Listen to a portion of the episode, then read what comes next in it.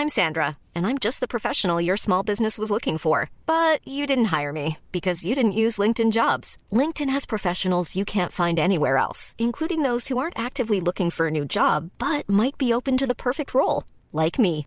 In a given month, over 70% of LinkedIn users don't visit other leading job sites. So if you're not looking on LinkedIn, you'll miss out on great candidates like Sandra. Start hiring professionals like a professional. Post your free job on linkedin.com/people today.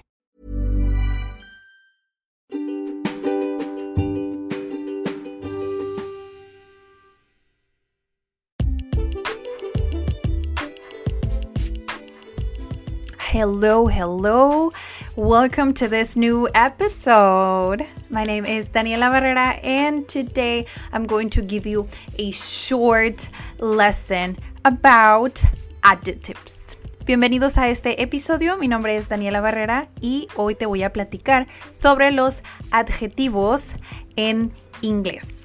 Bueno, ya les había platicado un poquito sobre esto en el episodio pasado, pero hoy me voy a enfocar únicamente a los adjetivos, cómo se utilizan los adjetivos si quieres compararlos, porque no es lo mismo que en español. En español, por ejemplo, decimos ella es más bonita que, entonces en español simplemente agregamos el más y con esto ya estamos comparando, ¿no? Y también tenemos el que.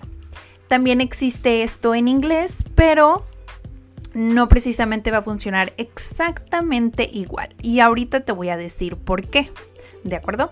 Ok, entonces, si nos vamos a que los adjetivos son palabras que nos ayudan a describir personas, cosas, lugares. Obviamente todas estas palabras van a ser características, ¿no? Entonces, obviamente puedes compararlas porque puedes decir que algo es más grande, es más pequeño, es más bonito, es más claro, es más oscuro y todo esto, ¿no?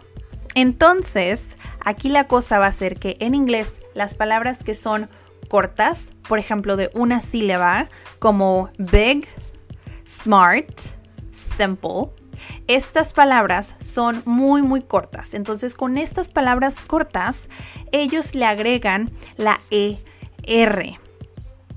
¿Por qué? Porque agregarle ER a estas palabras muy cortas quiere decir que lo va a hacer un poco más grande. Por ejemplo, si yo digo big, big es grande. Entonces, si yo le agrego la ER, va a decir bigger, o sea, es más grande. Y ya en una oración tengo que utilizar el then. My sister is bigger than me.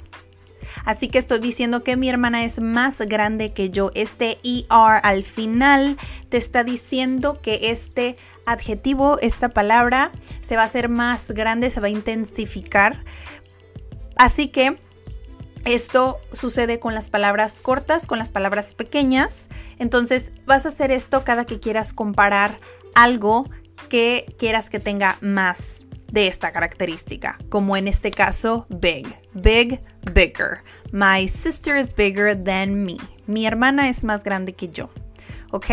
Entonces, si sigo tomando este ejemplo, otra de mis palabras será smart, que es eh, listo.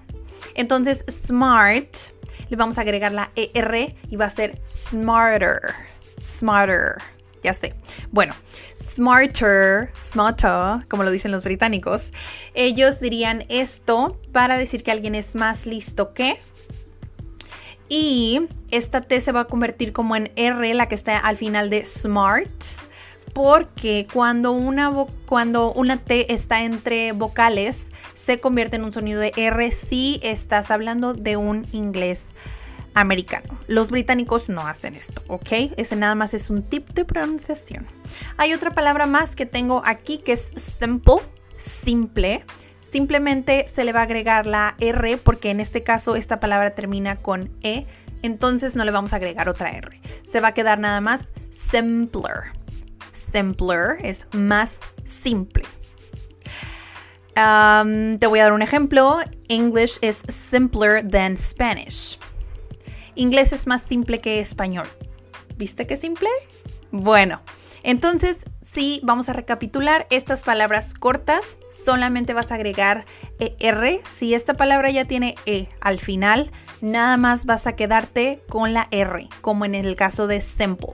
Simple se deletrea S-I-M-P-L-E, pero nada más vas a agregar la R para hacerlo simpler. Simpler than. Este then se va a deletrear T-H-A-N. Then. Como tiene TH, el sonido va a ser un poco soplado. Then. ¿Ok? Bueno. Claro, por supuesto que sí has escuchado que dicen la palabra more, que significa más, en inglés. Por supuesto que existe, por supuesto que significa más y solamente se utiliza con adjetivos que tienen dos o más sílabas. Quiere, que, quiere decir que las palabras que son muy largas, que son características, vas a utilizar el more. Por ejemplo, si la palabra beautiful tiene más de dos sílabas, tú vas a utilizar more antes. Por ejemplo, my dog is more beautiful than yours. Mi perro es más hermoso que el tuyo. More beautiful than. Aquí beautiful no está siendo modificado porque es ya demasiado largo. Entonces, en inglés solamente vas a agregar el more, luego va beautiful y luego than. Ese es el orden cuando comparas. My dog is more beautiful than yours mi perro es más hermoso que el tuyo. Y ya está. Listo. Si quieres comparar, muchas, muchas características pueden ser usadas. Solo recuerda esta regla que significa que una palabra de una sílaba corta le agregas ER, por ejemplo, simpler, simple, simpler, than. Y si la palabra es de dos o más sílabas como beautiful, como interesting, vas a utilizar more, antes. My teacher is more interesting than your teacher. Mi profesora es más interesante que tu profesora. Bueno, eso no lo sé, ¿verdad? Pero bueno, es simplemente un ejemplo. Y esto es todo por este episodio de adjetivos comparativos. Es así como se utilizan en inglés. Si piensas que este episodio le puede servir a alguien, por favor compártelo y si hay algo de lo que te gustaría que platicáramos, por favor déjanos tus comentarios, ¿ok?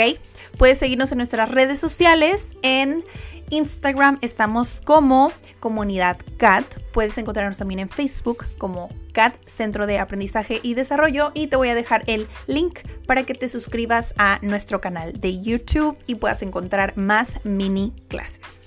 Te deseo un excelente, excelente día y nos vemos en la próxima.